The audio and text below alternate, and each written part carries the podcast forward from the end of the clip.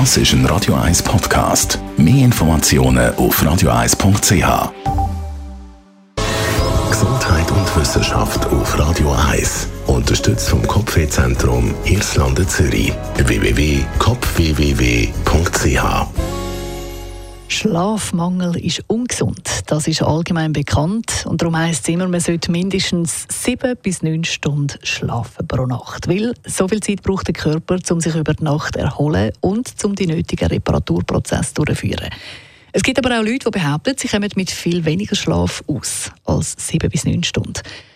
Allerdings ist genau das gefährlich, zeigt jetzt eine Studie aus England. Über einen Zeitraum von 25 Jahren, also ein Vierteljahrhundert, sind das Schlafverhalten von gut 8000 Engländerinnen und Engländern beobachtet worden.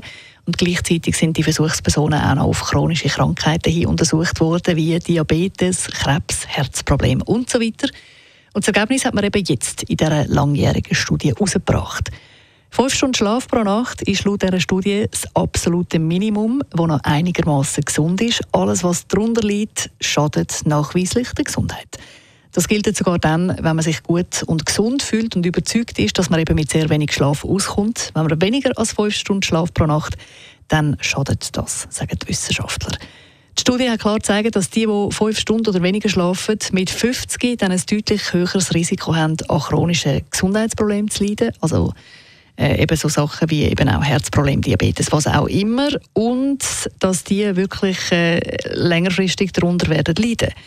Es lohnt sich also darum, sagen auch die Wissenschaftler, langfristig gesehen wirklich dafür zu sorgen, dass man genug schlaft. Das heisst eben fünf Stunden oder mehr.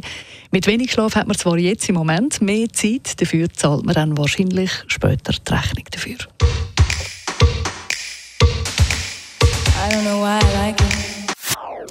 Das ist ein Radio 1 Podcast. Mehr Informationen auf radio1.ch.